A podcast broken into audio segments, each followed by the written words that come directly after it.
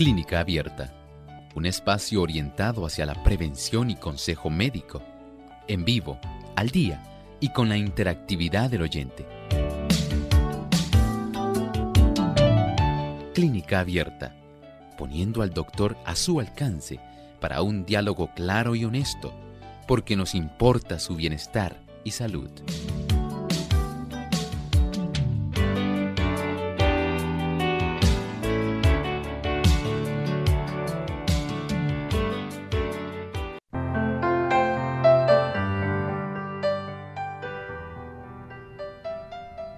Defecto congénito en la que el pie de tu bebé presenta una forma o pie torcido. Hoy en Clínica Abierta vamos a estar hablando acerca del el pie equinovaro.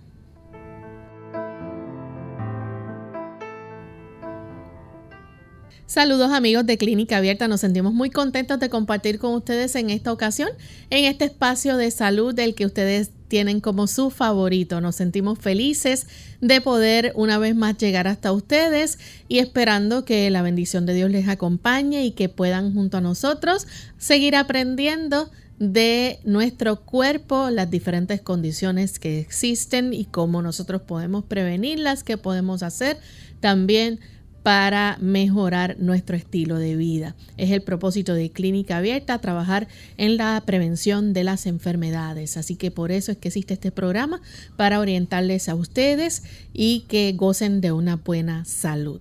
Para ello, pues contamos con la buena ayuda que nos brinda siempre el doctor Elmo Rodríguez. ¿Cómo está, doctor? Saludos cordiales, muy bien Lorraine. ¿Y Lorraine cómo se encuentra? Muy bien también. Qué bueno, nos alegramos mucho, al igual que estoy seguro que nuestros amigos que están allá en otros lugares, allende a los mares, aquí a Puerto Rico, reciben también este tipo de programación de salud donde usted se comunica con nosotros durante estos 60 minutos. Nosotros estamos muy contentos de tenerle como parte de nuestro auditorio.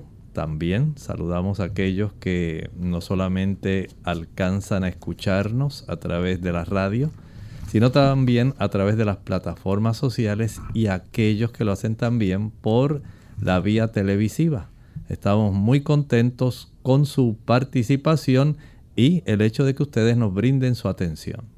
Así es. Aprovechamos también para saludar a nuestros amigos que nos sintonizan en diferentes partes del mundo. Hoy nuestro saludo va hacia el país de Ecuador. Allá nos escuchan en Guayaquil, a través del 97.3, en Tulcán a través del 98.1, también a través de Radio Nuevo Tiempo 92.1 en Quito, Cayambe. Así que para nuestros amigos en Ecuador, un gran saludo desde San Juan, Puerto Rico.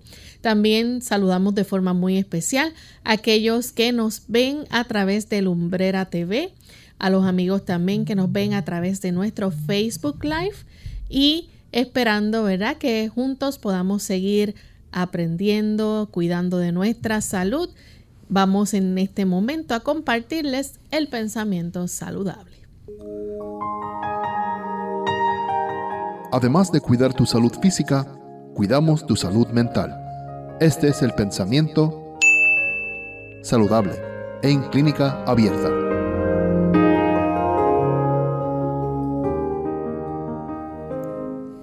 La enfermedad no sobreviene nunca sin causa. Descuidando las leyes de la salud, se le prepara el camino y se le invita a venir. Muchos sufren las consecuencias de las transgresiones de sus padres. Si bien no son responsables de lo que hicieran estos, es sin embargo su deber averiguar lo que son o no son las violaciones a las leyes de la salud deberían evitar aquellos malos hábitos de sus padres y por medio de una vida correcta ponerse en mejores condiciones. Usted tiene la oportunidad de desarrollar una vida correcta donde la salud suya pueda mejorar. No tiene usted necesariamente que estar sufriendo de una manera indefinida por mucho tiempo en relación a hábitos que probablemente usted aprendió por modelaje de sus padres y que lamentablemente le han estado afectando. Pero si usted corrige, si usted sencillamente se da cuenta de que hay formas que pueden cambiar costumbres, hábitos, alimentación, estilo de vida, que con hacer algunos ajustes sencillos pueden hacerle mejorar y pueden alejar bastante el hecho de que usted pueda contraer una enfermedad o empeorar si acaso ya tiene alguna, entonces está en sus manos. Usted puede modificar el desarrollo, la evolución de alguna condición que usted tenga.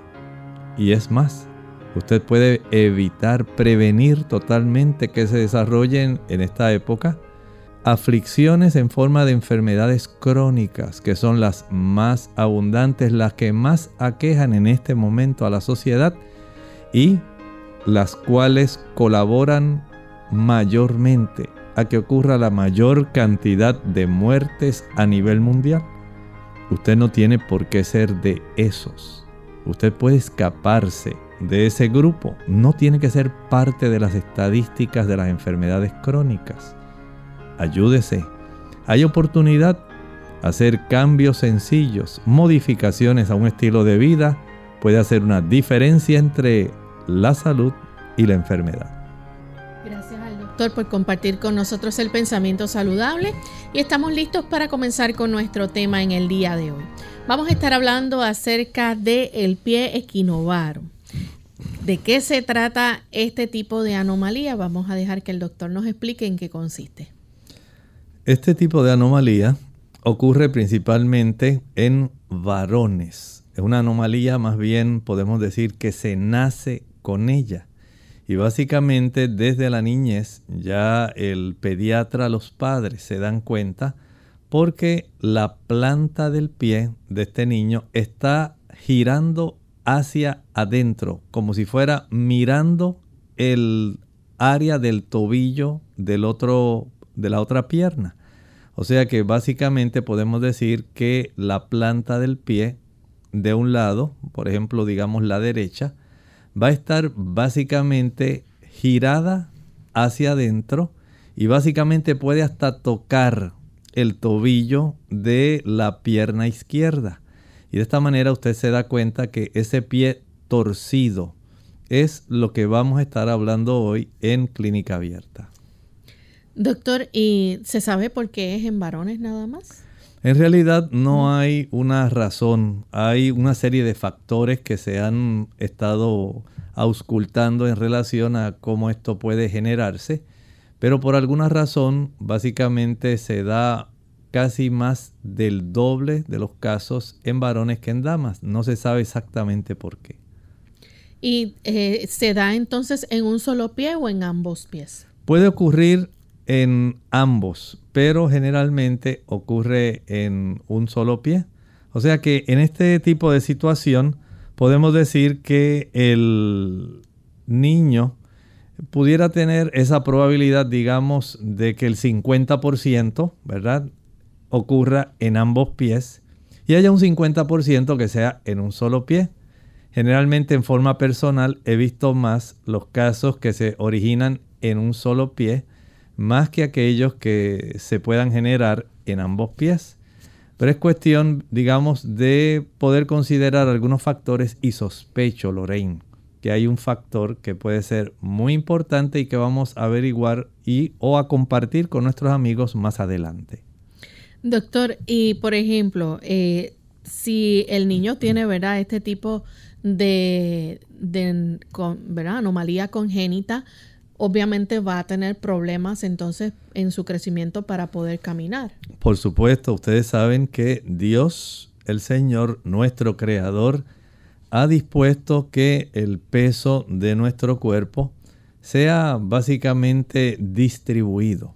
Cuando usted entra en algún lugar donde tienen una bóveda, usted se asombra pensar cómo ese techo tan grande está apoyado básicamente en columnas y como esa región central, aunque es muy amplia, no necesita necesariamente tener en el medio algún soporte. El Señor hizo algo parecido. ha facilitado que el peso de la parte superior de nuestro cuerpo, digamos de las caderas o de la cintura hacia arriba, se pueda distribuir en dos áreas de apoyo, pudiéramos decir en dos columnas. Y de esta manera, esa distribución facilita el desplazamiento, el que podamos caminar, el que usted pueda ir hacia enfrente, hacia atrás, el que usted pueda brincar, el que usted pueda con gracia balancearse. Usted ha notado cómo cuando usted camina, sus brazos también van facilitando un movimiento de péndulo, de tal manera que el cuerpo al mantener el equilibrio, que es regulado más bien por el área del cerebelo y por otras zonas que están en el área de la sustancia negra. Ahí se puede junto con el oído medio. Todo eso va a ayudar para que haya una coordinación precisa, de tal manera que usted pueda caminar y esto usted no lo piensa. Son cosas para nosotros tan comunes que solamente cuando ocurre algún tipo de trastorno nos damos cuenta de lo valioso que Dios ha puesto en nosotros para nosotros conservar el equilibrio. Los canales semicirculares que tenemos en el oído interno, también el área donde está la sustancia negra que tiene mucho que ver con el aspecto también de los movimientos musculares, la coordinación, el área del cerebelo que tiene que ver también con el equilibrio, el movimiento. O sea que esta zona motora de nuestras extremidades inferiores debe a su vez dar la oportunidad no solamente del desplazamiento que caminemos, sino también recibe información cada vez que usted pone la planta del pie, regresa hacia esas áreas, especialmente en zonas de la corteza cerebral, que inmediatamente se comunican con las áreas antes mencionadas para conservar un tipo de ubicación espacial y conservar, por ejemplo, la gracia del movimiento. La persona cuando camina, si usted observa, es algo especial. No hay en el reino animal algún tipo de movimiento en cierta forma erguido, como ocurre con el ser humano, que lo realice en dos patas, que pueda hacer de esta manera tan elegante. Y eso se lo debemos a nuestros pies. Ahora piense usted en este caso cómo ocurre en esta persona un trastorno donde el apoyo de uno de sus pies no se realiza en la planta del pie. En este caso va a estar apoyándose más bien, podemos decir, en el área de los metatarsos prácticamente, tarso, metatarso, y esto no va a facilitar que haya un equilibrio igual por varias razones que estaremos discutiendo. Bien amigos, vamos en este momento a nuestra primera pausa y cuando regresemos vamos a seguir hablando sobre este interesante tema, así que no se despeguen de nuestra sintonía que regresamos luego de estos mensajes. ¿Quieres vivir sano? El estrés es una respuesta del organismo que pone al individuo en disposición de afrontar situaciones interpretadas como amenazas en exceso daña profundamente nuestro cuerpo, mente y relaciones interpersonales. Pero hay cosas que puedes hacer para combatirlo. Toma de 6 a 12 vasos de agua por día. Mantente activo. Limita el consumo de azúcar y exceso de grasa en la dieta. Come verduras y frutas todos los días. Descansa lo necesario y ten momentos de esparcimiento. Habla de tus problemas con alguien. Expresar la situación Contar lo que sucede hace bien y es una postura saludable. Si no puedes cambiar el ambiente, entonces cambia tú. Todos podemos crecer y madurar emocionalmente.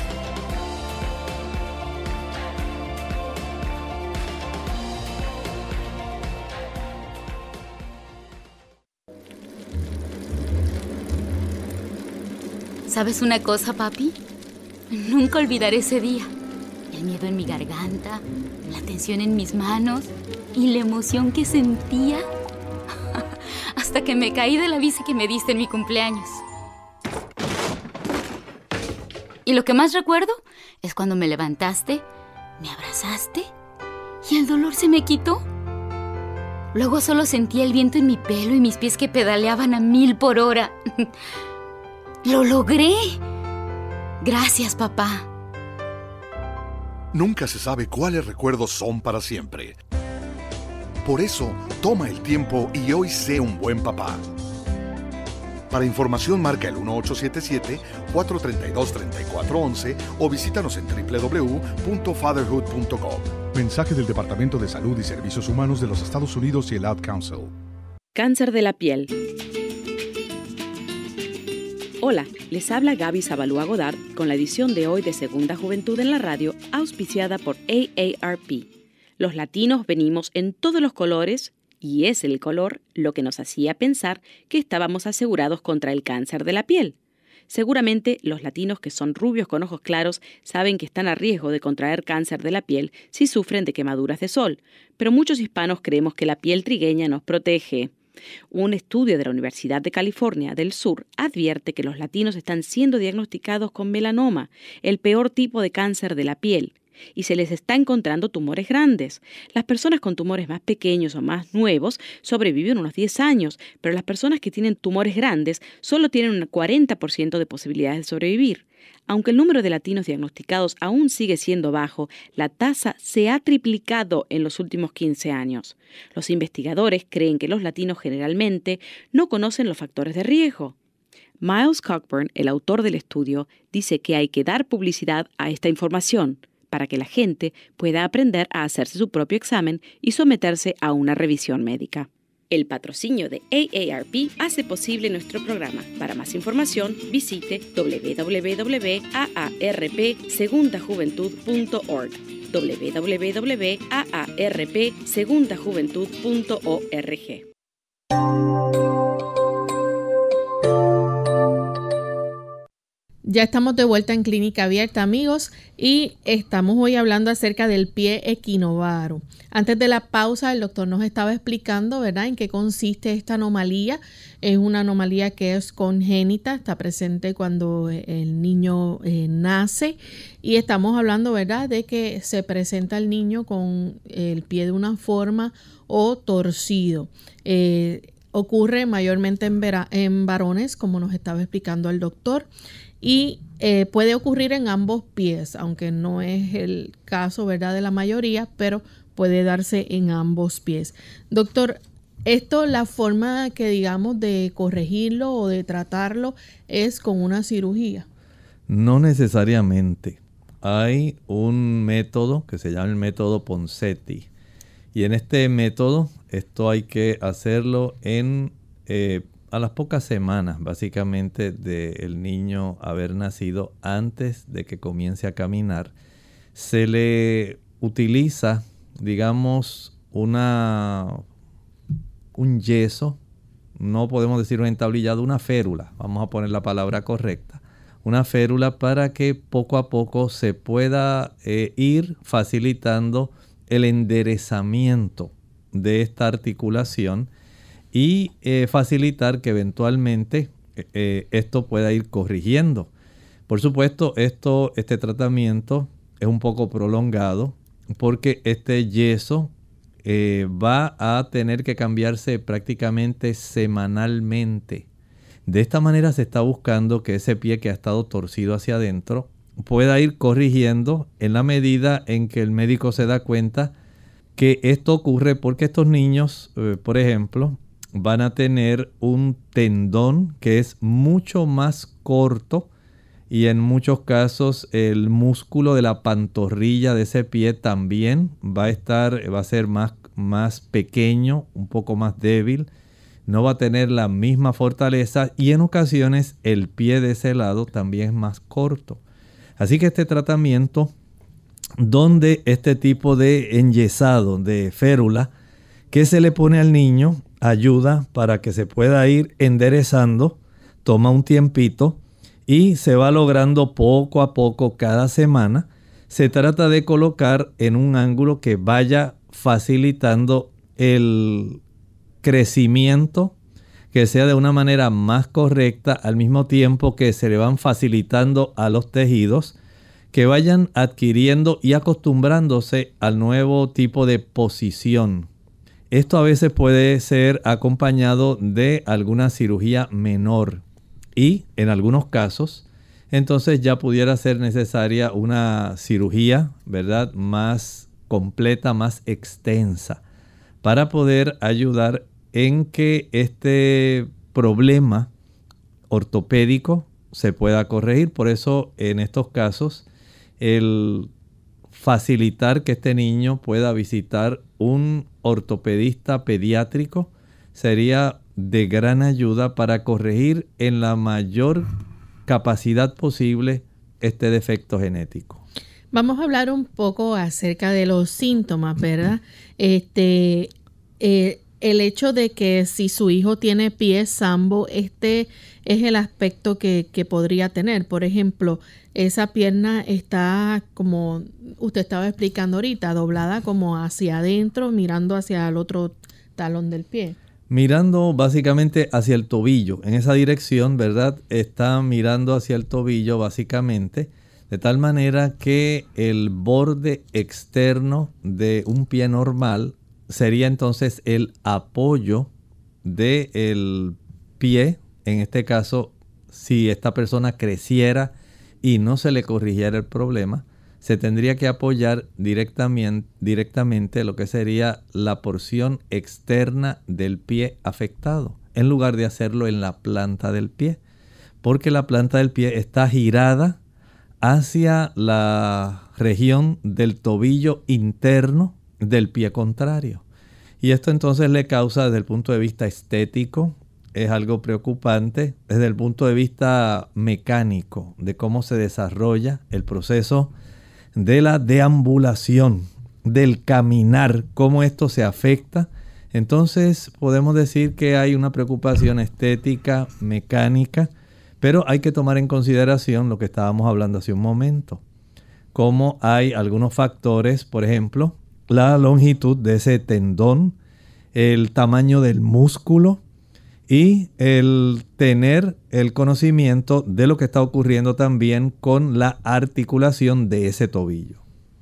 Doctor, ¿y es posible que ese pie esté tan torcido que de hecho eh, se vea como si estuviera al revés? Pudiera ocurrir eso. Sí, hay ocasiones, eh, vamos a decir que no todos los grados de equinovaro son iguales pero hay que tener en mente eh, este aspecto, ¿verdad? Donde la afección que se está desarrollando puede tener alguna rotación especial que pareciera en realidad como si estuviera al revés.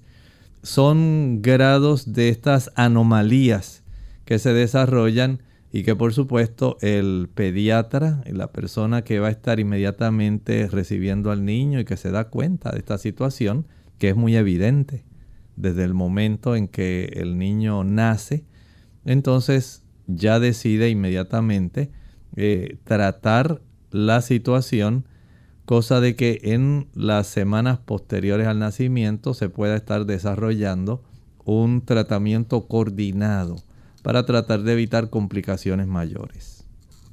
Entonces, eh, esos músculos eh, de la pantorrilla en la pierna afectadas generalmente están subdesarrollados. Sí, porque recuerden que estamos hablando de un aspecto genético. Ya el cuerpo eh, se dio cuenta desde el momento del desarrollo de que la posición, miren lo que es la sabiduría que Dios ha puesto, las capacidades en nuestro cuerpo.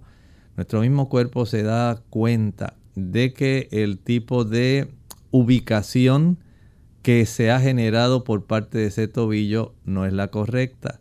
Y en ese aspecto, pues podemos decir que en el proceso de desarrollo, el músculo de esa pantorrilla no se desarrolló igual. El tendón que conecta a ese músculo de la pantorrilla con el talón tampoco está igual y está más corto. Por eso es que se asume una postura que es totalmente anómala es una postura difícil y por eso entonces las variantes que se desarrollan de este pie equinovaro van a requerir diferentes procedimientos. En unos, como mencioné, pudiera ser suficiente la aplicación de estas férulas sencillas con alguna cirugía menor. En otros casos se va a requerir una cirugía mayor y el el ir también trabajando con un aspecto de ejercicios de fisioterapia, de tal manera que se pueda facilitar el que se desarrolle adecuadamente lo mejor posible esa pantorrilla y la fuerza de ese tendón para facilitar el movimiento lo más normal posible de, esta, de este pie. Doctor, y eh, el aspecto de este pie, ¿verdad? Este, como pie sambo, eh, ¿puede causar algún tipo de dolor o molestia? Bueno, si la persona se acostumbró a caminar utilizando esa zona del pie, en este caso pensemos una persona que no se le atendió adecuadamente y eh, básicamente se apoya sobre la región de lateral, el aspecto lateral de los metatarsos, la parte externa del pie. Pues entonces la persona eh, se acostumbra a esto y va desarrollando eh, callosidades y se va acostumbrando a equilibrar su pie en esta área. Igual he visto personas que han desarrollado este pie equinovaro en ambos y caminan muy normal. Usted ve que conservan muy bien su equilibrio eh, haciendo uso de las regiones laterales de su pie. no se ve normal, ¿verdad? Eh, llama la atención pero ellos logran desarrollar su vida apoyándose sobre esa zona y básicamente se desplazan básicamente igual, pero no necesariamente de la manera como nosotros estamos acostumbrados a ver al resto de la población. Vamos en este momento a nuestra segunda pausa y cuando regresemos continuaremos entonces más sobre hablando más sobre este tema. Diuréticos y deshidratación. Hola, les habla Gaby Sabalua Godard en la edición de hoy de Segunda Juventud en la Radio, auspiciada por AARP. Hablar del sol, del calor y de las altas temperaturas nos lleva a pensar en un grupo muy vulnerable a la deshidratación, los adultos mayores. Efectivamente, aquellos que sean mayores de 65 años presentan una menor adaptación a los cambios ambientales y son por eso más sensibles a los golpes de calor. Si a esto le sumamos la disminución de la sensación de sed, así como el descenso de la capacidad de termorregulación, advertimos el enorme riesgo al que están expuestos. Si fuera poco, muchos medicamentos tomados por la hipertensión arterial y enfermedades del corazón son diuréticos, los cuales sirven para eliminar sales y líquidos del organismo. Las primeras señales de deshidratación son la confusión y el malestar que al no ser atendidos pueden causar un daño orgánico, inclusive la muerte. Los adultos mayores deben ser alentados a consumir un mínimo de 2 litros de agua al día, aunque no sientan sed. El consumo del líquido puede además ser por menos de sopas, leches y jugos. El té, café y bebidas carbonadas son diuréticos leves y deben ser evitados o consumidos con moderación. Para proteger a los adultos mayores, ofrézcale mucha agua. Pregúntele al médico además si los medicamentos que están tomando puede ser que incrementen el riesgo de deshidratación. El patrocinio de AARP hace posible nuestro programa. Para más información visite aarpsegundajuventud.org. Papá, lee con tu hijo relatos bíblicos acerca del amor de Dios. Háblale de cómo Dios mostró su amor a su pueblo en la historia. Menciona con frecuencia cómo Dios ha mostrado su amor para con tu familia. Bendiciones, paz, alegría, ayuda en la dificultad. ¿La vitamina D es realmente una vitamina? Hola, les habla Gaby Zabalúa Godard en la edición de hoy de Segunda Juventud en la Radio, auspiciada por AARP. En otra ocasión hablamos de la vitamina D y de su importancia para mantenernos saludables. Sin embargo, estoy segura de que muchos no han escuchado lo siguiente. La vitamina D no es una vitamina, sino una hormona. Muy bien, pero ¿cuál es la diferencia? Sustancial. Usualmente la vitamina debe ser incorporada a través de determinados alimentos. En cambio, las hormonas son producidas por nuestro organismo naturalmente. Lo más sorprendente es que para producir saludables cantidades de vitamina D, para que los huesos estén sanos, nuestro cuerpo necesita exposición a la luz solar por lo menos 20 minutos cada tres días. Contrariamente a lo que se nos ha inculcado en los últimos años, una sana exposición solar temprano por la mañana o al atardecer no es motivo de preocupación y si es parte importante de nuestro bienestar, principalmente para la producción de la vitamina. Otro concepto erróneo muy arraigado en nuestra sociedad es que todo colesterol es perjudicial. No obstante, resulta que el cuerpo necesita colesterol para producir la vitamina, debido a que cuando la piel está expuesta al sol convierte el colesterol en vitamina D. El dilema es grande, pero la solución sencilla. Simplemente come sanamente y acostumbra a tomar baños de sol de vez en cuando. El patrocinio de AARP hace posible nuestro programa. Para más información visite aarpsegundajuventud.org. Clínica Abierta. Ya estamos de regreso en Clínica Abierta, amigos. Hoy estamos hablando acerca del pie equinovaro. Y antes de la pausa estábamos hablando acerca de los síntomas que se pueden ver en cuanto a esto. Pero vamos a hablar ahora sobre los factores de riesgo, ¿verdad? Eh, los niños tienen el doble de probabilidades de tener eh, pie sambo en comparación a las niñas. Pero ¿qué factores de riesgo incluyen, verdad, esto en, en los niños específicamente que padecen de esta condición que se llama pie equinovaro? Bueno, uno de estos factores es, por ejemplo, que eh, uno de los padres haya desarrollado en su adultez. O en su vida haya tenido este problema eh, como dijimos, es congénito.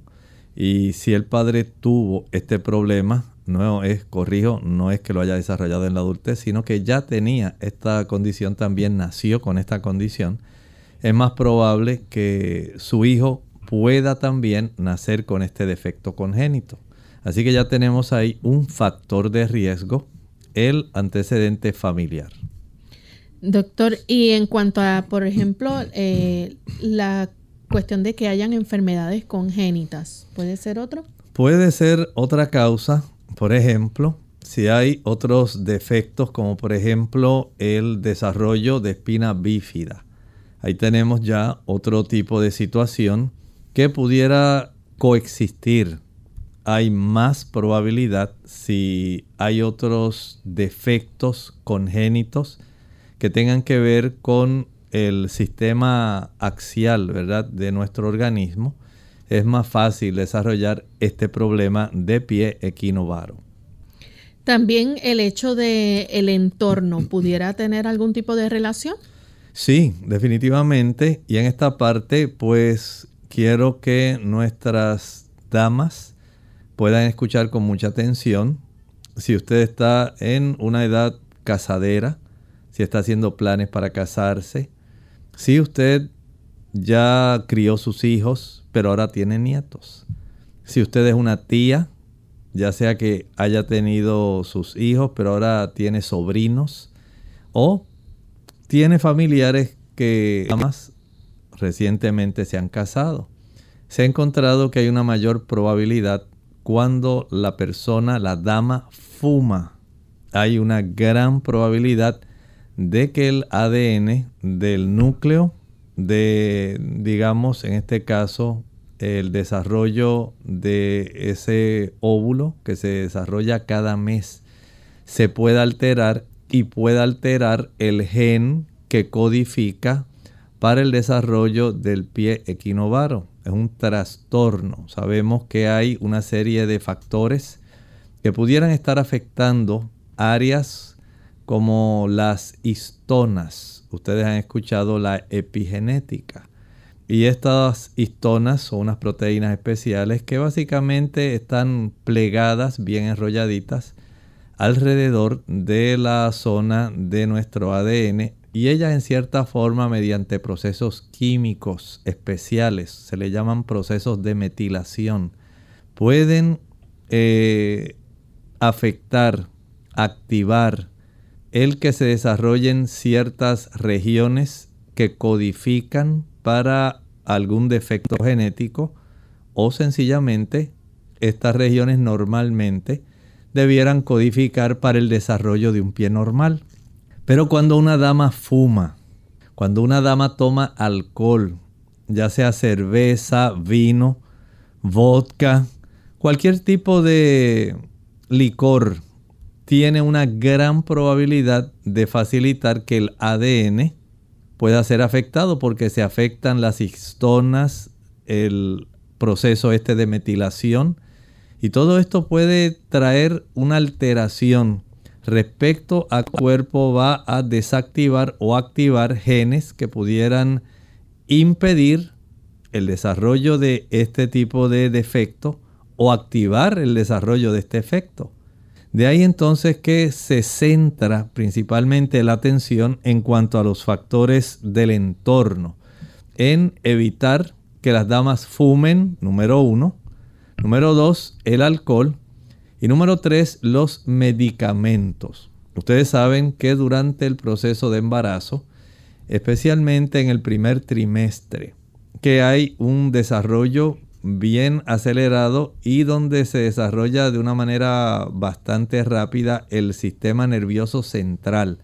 Esto puede entonces facilitar no solamente defectos, digamos como estábamos hablando hace un momento, del el desarrollo de espina bífida que usualmente es también asociado con este desarrollo anormal del pie, el pie equinovaro, sino también puede haber otra serie de anomalías que se pudieran causar por efectos secundarios o adversos desarrollados por el consumo de ciertos fármacos. Entonces, mientras más tranquilo sea el proceso gestacional, mientras más saludable, mientras más libre de fármacos, de estar cerca de alguna persona que fuma, o de que la dama esté fumando, o de que esté tomando alcohol. Esto eh, va a evitar en gran medida que se pueda desarrollar este tipo de defecto.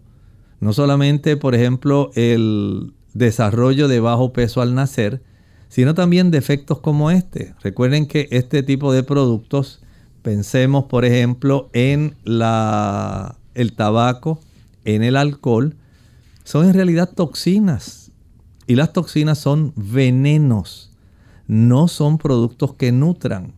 No tienen algún tipo de carbohidrato complejo, no tiene algún tipo de aminoácido, no tiene algún tipo de ácido graso, vitaminas, minerales, algo que nutra, nada, ni antioxidantes, más bien lo que tienen son radicales libres que van a producir daños precisamente en el ADN, en ese archivo de material genético que usted ahora va a trastornar porque eso es lo que hacen este tipo de sustancias.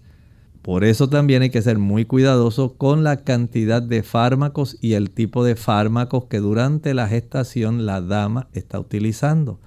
Porque la probabilidad de que se desarrolle algún trastorno que eventualmente va a afectar en algún proceso, en alguna parte del proceso de desarrollo del embrión, es algo real. De esta manera, en ese tipo de dirección, en, ese ángulo, podemos entonces pensar que estos factores que podemos catalogar dentro del entorno, que pueden ser factores de riesgo para el desarrollo del pie equinovaro. Bien, y en el caso, doctor, de porque, por ejemplo, el bebé se esté desarrollando y tenga poco líquido amniótico.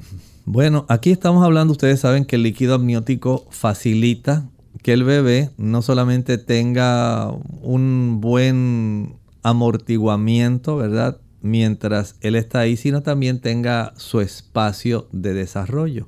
Hasta el bebé necesita un espacio adecuado en el cual las estructuras del cuerpo puedan desarrollarse en la forma y en la dirección adecuada. Pero si el líquido amniótico es muy poquito, y básicamente el bebé se tiene que desarrollar en un espacio muy reducido. La probabilidad de que se pueda desarrollar este tipo de deformidad, el pie equinovaro, es mayor porque el niño está en un espacio más reducido, tiene que adaptarse lo mejor posible y siendo que los tejidos del bebé en ese caso son tan frágiles como todavía las articulaciones no han adquirido la solidez, la rigidez que se necesita, la fortaleza, entonces es más fácil porque están más maleables el poder asumir una posición que eventualmente puede dar lugar al desarrollo de este tipo de deformidad eh, ortopédica. ¿Pueden ocurrir complicaciones? ¿Se pueden presentar complicaciones? Sí, pueden desarrollarse algunas complicaciones. Eh, primero, ustedes saben que la forma de pararse es algo en el aspecto de la mecánica del movimiento. Estos niños que tienen esta situación, ya sea que hayan desarrollado pie equinovaro doble, dijimos que el 50% lo pueden desarrollar, y el otro 50% puede o tiene solamente pie equinovaro unilateral de, un, de uno de los, de los pies en sí. Y esto pues va a alterar, ya sea en uno o en el otro, la dinámica en cuanto a el movimiento en sí, la mecánica de la deambulación, cómo se camina. Así que el movimiento, en ese caso ya usted sabe que va a ser menos flexible. Esta es una de las complicaciones que se desarrolla. Bien, y entonces si por ejemplo eh, la, la, cuestión del el movimiento, ¿verdad? No solamente conviertase en una complicación, sino también el largo de la pierna puede ser otro. Generalmente es más corta, esa pierna es mucho más corta eh, y en ese aspecto pues el ortopedista tiene junto con el calzado que se vaya a utilizar de acuerdo al tipo de tratamiento. dijimos que hay algunos eh, tipos de procedimientos que se pueden hacer para ayudar y en ocasiones pudiera ser necesaria el uso de un refuerzo en cuanto a la suela, en cuanto a cuñas, para poder facilitar que haya una longitud lo bastante parecida, de tal manera que el proceso de la deambulación, del caminar, pueda ser lo más normal posible. Doctor, ¿y pues es el mismo tamaño el pie que está afectado al pie normal? No, no necesariamente. Se ha encontrado que en promedio es casi una talla y media más pequeña que el pie normal. Noten entonces todo lo que estábamos contemplando. No es solamente la ubicación del pie, ese pie es más pequeño, el tendón es más corto, la pierna más corta, o sea que usted está visualizando toda la escena y a consecuencia generalmente de estos factores que estábamos hablando, del alcohol, el tabaco y los medicamentos, la probabilidad de que esto se pueda desarrollar es mucho más alta que si la dama no utilizara este tipo de factores que pueden estar incidiendo, factores del entorno, que pueden alterar el desarrollo normal de un pie en un niño. ¿El tamaño también de la pantorrilla puede este, variar? Sí, puede ser más pequeño. Recuerde que al no estar realizando la función normal del otro pie porque tiene una ubicación diferente, una posición diferente, entonces ya aquí eso altera eh, la capacidad de contractura y se ha observado que hay una menor masa en la pantorrilla de estos niños. ¿Qué tipo de condiciones se pueden este, desarrollar, verdad, a consecuencia de esta anomalía?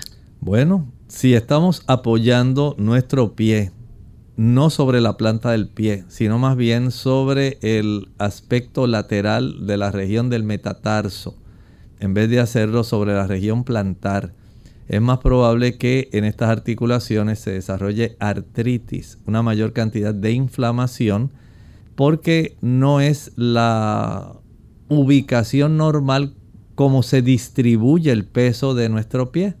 Si usted pesa, piense por ejemplo en 180 libras, el cuerpo va a distribuir ese peso del tronco de la región superior entre ambos pies.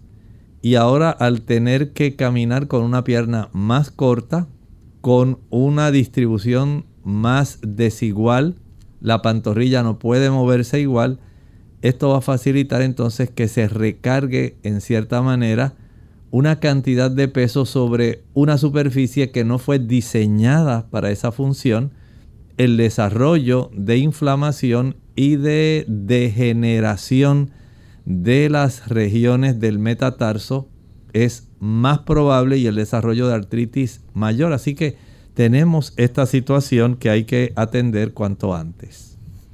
Doctor, ¿y puede afectarse la autoestima de esta persona? Por supuesto, ustedes saben especialmente en la adolescencia, como el tener algo, algún defecto que pudiera ser objeto de burlas, eh, de hostigamiento, eh, hace que al sentirse diferente, esto pueda generar un aspecto de una reducción de esta autoestima sencillamente porque se es diferente a los demás, se camina diferente, la masa muscular de esa pierna es diferente, la posición. Entonces esto ya trae cierto tipo de enfrentamiento entre cómo yo me veo y cómo me ven los demás y todo esto puede alterar esa autoestima.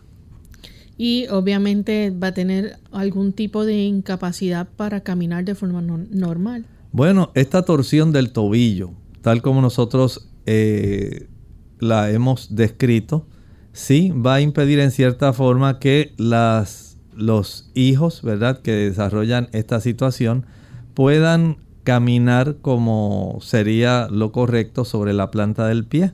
Así que esta imposibilidad que lo que hace es apoyar más sobre la región metatarsiana, lo que va a hacer básicamente es desarrollar problemas que no le van a facilitar caminar con normalidad.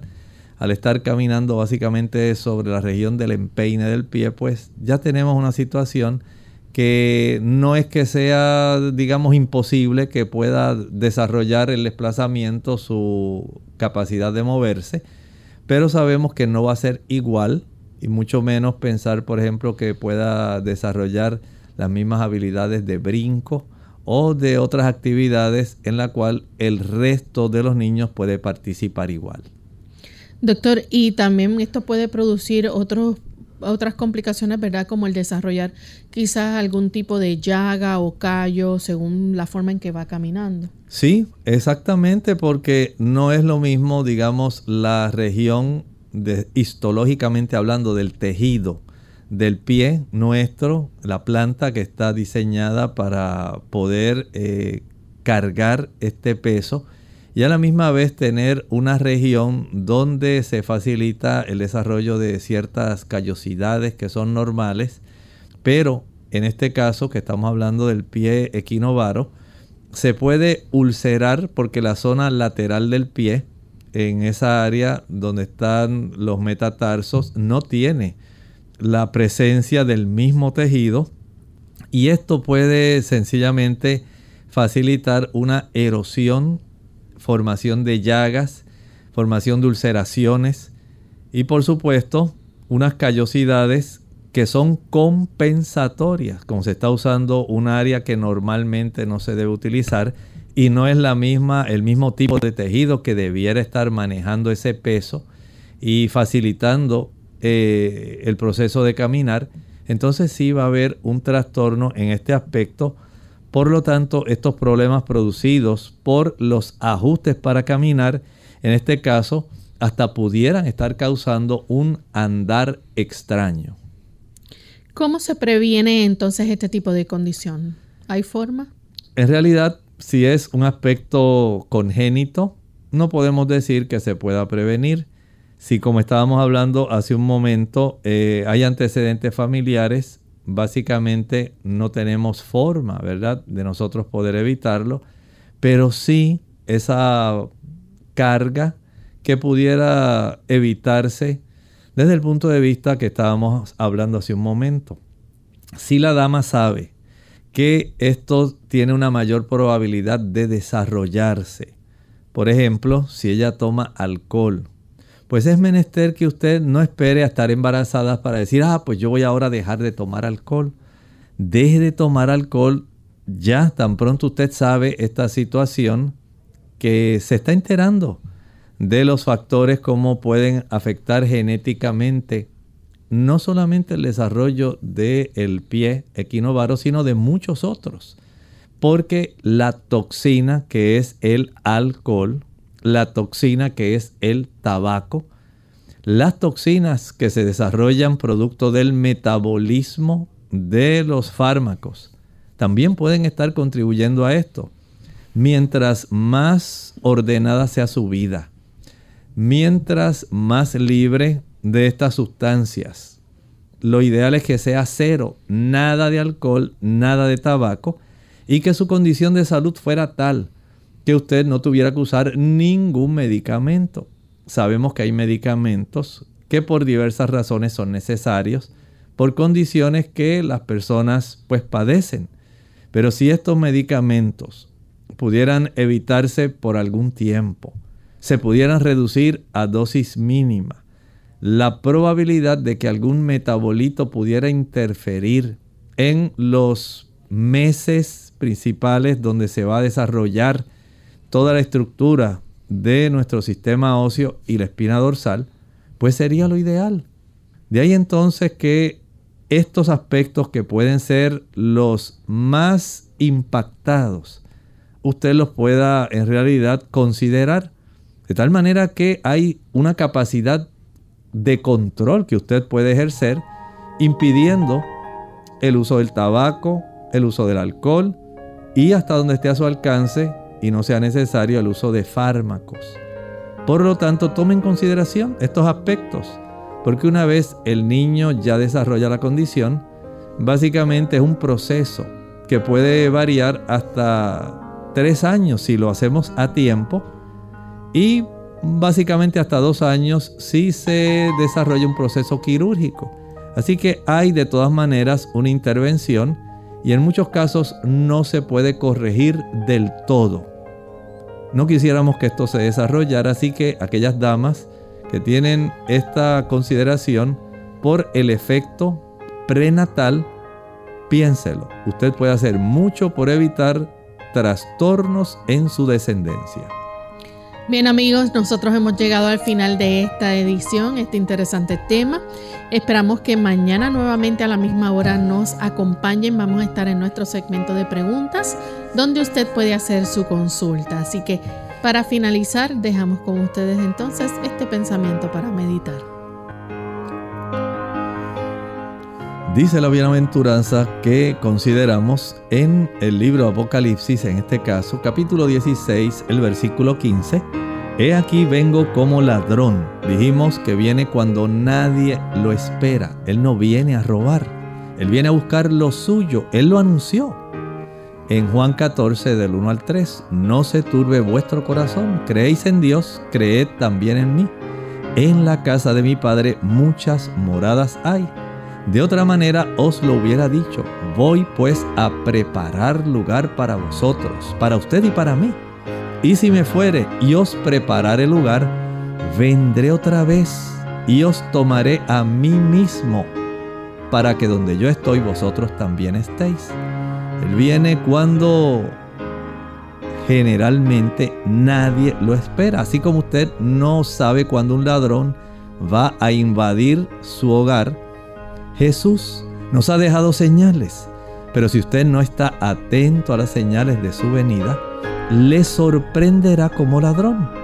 Pero cuando Él venga, es menester que usted y yo tengamos puestas, como dice esa bienaventuranza, las ropas que Él preparó, es decir, su justicia. Usted y yo no podemos comprar esa ropa. Nosotros no podemos ganar nuestra salvación ni por obras ni por dinero. Sencillamente se reciben gratuitamente. El Señor nos regala el atuendo para poder estar listos para recibirle. Lo hace gratuitamente por amor, por gracia hace usted y hacia mí. Tenemos oportunidad ahora. Reciba el ornamento necesario para habitar en, las, en la nación celestial en las mansiones de luz. Nosotros hemos llegado ya al final de esta edición y nos despedimos entonces hasta mañana a la misma hora. Con mucho cariño compartieron el doctor Elmo Rodríguez Sosa y Lorraine Vázquez. Hasta la próxima.